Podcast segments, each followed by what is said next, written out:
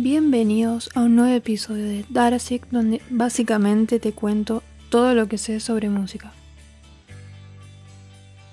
Bueno, en esta ocasión usé la página de Instagram del podcast que se llama de igual manera, que es data.sic. Eh, le consulté a mis seguidores que me digan un par de datos curiosos, chismes, eh, un poco de historia y acá les traigo un poco, esto va a estar repartido en distintos episodios porque hay muchísima data muy interesante. Pero vamos a empezar con algo que tiene de todo un poco está bastante piola.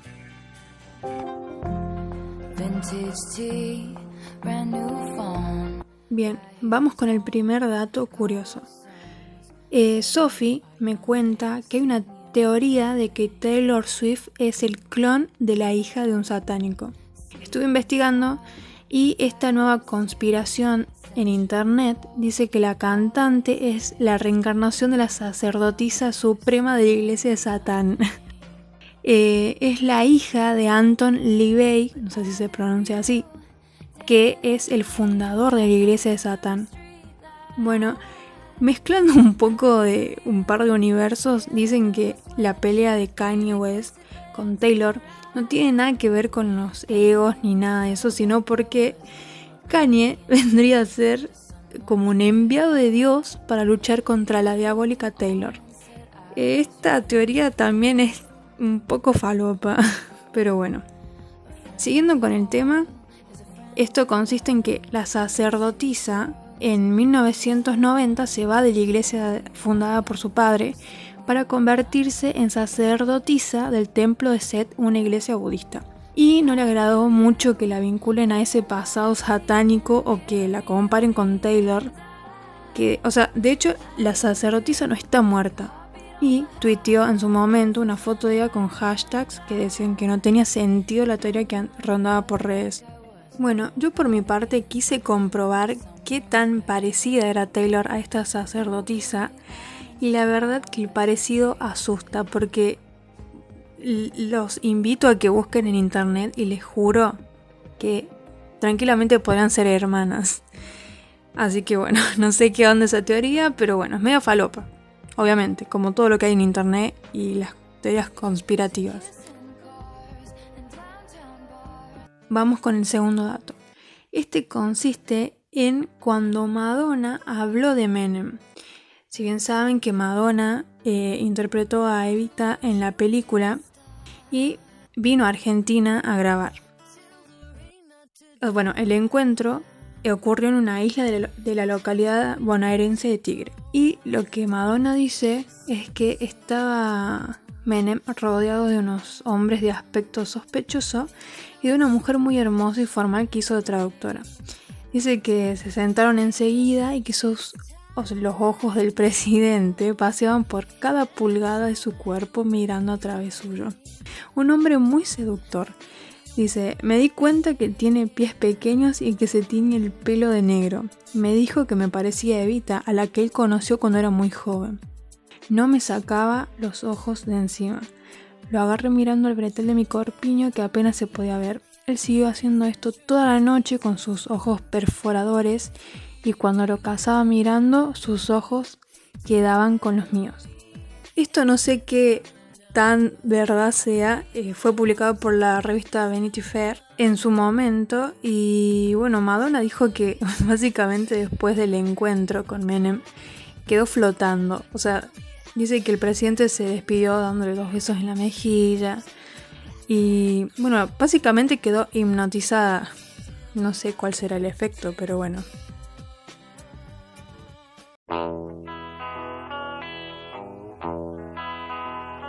El tercer dato fue un aporte de Elías en el que me cuenta que la primera guitarra que se compró Dante Spinetta la usaba mucho Luis Alberto y cuando Cerati estaba internado él le llevó esa guitarra y se la dejó al lado hasta que murió y la familia de Gustavo se la devolvió a Dante y Dante decidió dársela a su hija llamada Vida. No sé ustedes, pero yo soy súper fan de estos crossovers de músicos legendarios. Así que bueno, no tenía idea de esto. Muchísimas gracias por este dato. La verdad es muy lindo. Y el cuarto dato es un aporte mío que me pareció muy, muy copado.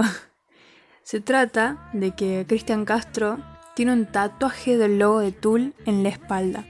Es súper fan de la banda y los vio en vivo más de 20 veces.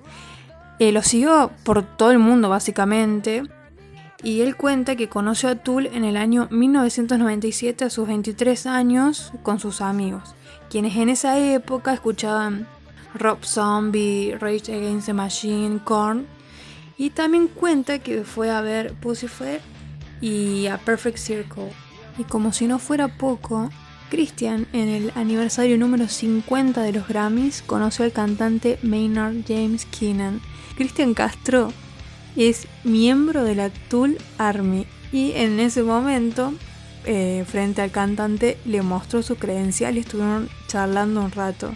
La verdad es que no conocía esa faceta y me parece súper interesante. De hecho, él dice que em, las últimas veces que lo fue a ver, al cantante como que siente que perdió su esencia, como que está en cierto modo decepcionado.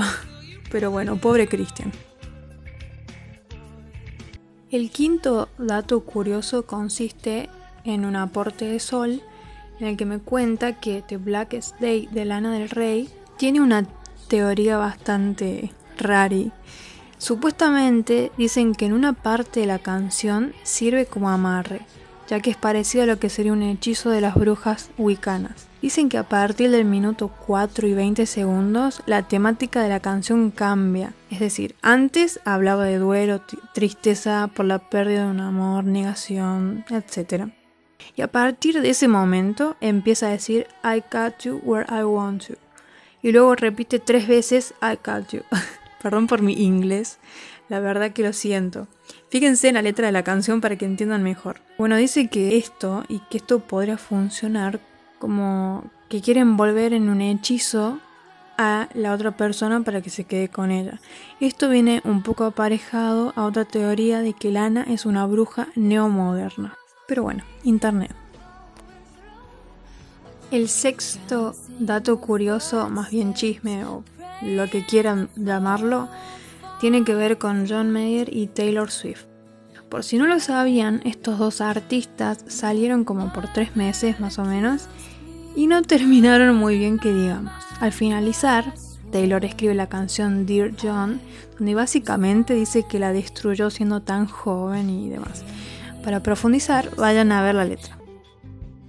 John, luego de un par de años, habló sobre esto y dice que le pareció un poco injusta la manera en la que se lo mostró a él en la canción.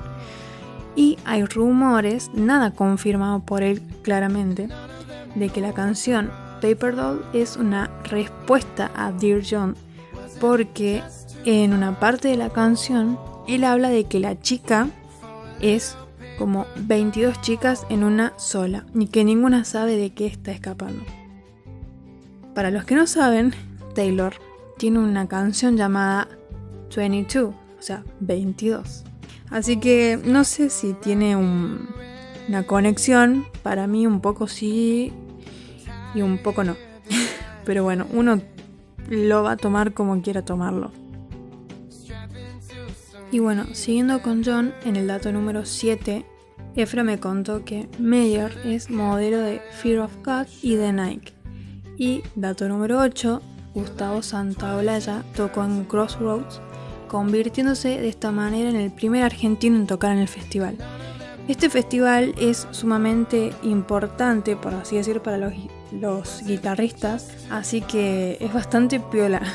Eh, igual no me sorprende viniendo de Santa Olalla, el querido Santa Olalla.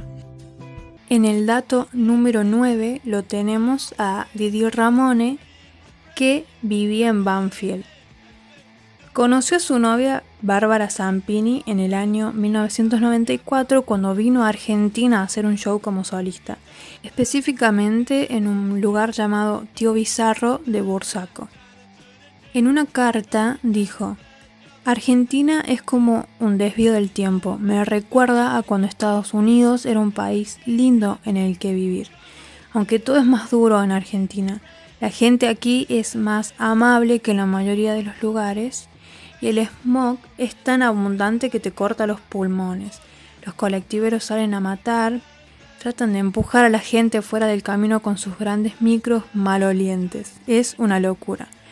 Los exhaustos caños de escape emanan nubes de humo negro que se meten en las ventanillas abiertas de los demás coches. Todos tienen las ventanillas abiertas porque nadie tiene aire acondicionado. Los autos acá son todos viejos y están hechos mierda, pero tienen mucho soul, mucha onda. Esta carta fue publicada por el periodista Pablo Plotkin, eh, quien la usó para suplemento no de página 12 y esta carta fue publicada a pocos días de su muerte.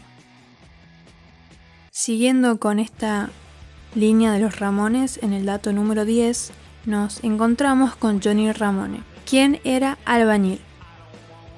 Esto básicamente se trata de que Johnny en su infancia y su adolescencia fue un joven bastante problemático, que tuvo problemas con las drogas, con la ira y demás, muchos problemas.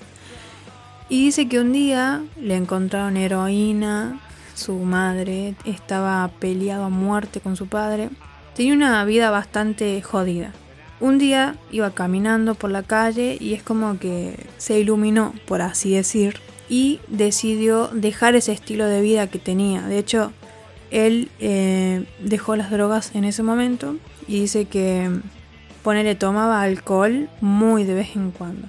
A partir de esto, Johnny le pidió trabajo a su padre en la construcción y al día siguiente de cumplir 23 años se casó con su primera esposa, Rosana, con la que compartía las salidas a ver bandas y era quien lo esperaba en casa cuando él seguía trabajando en la construcción.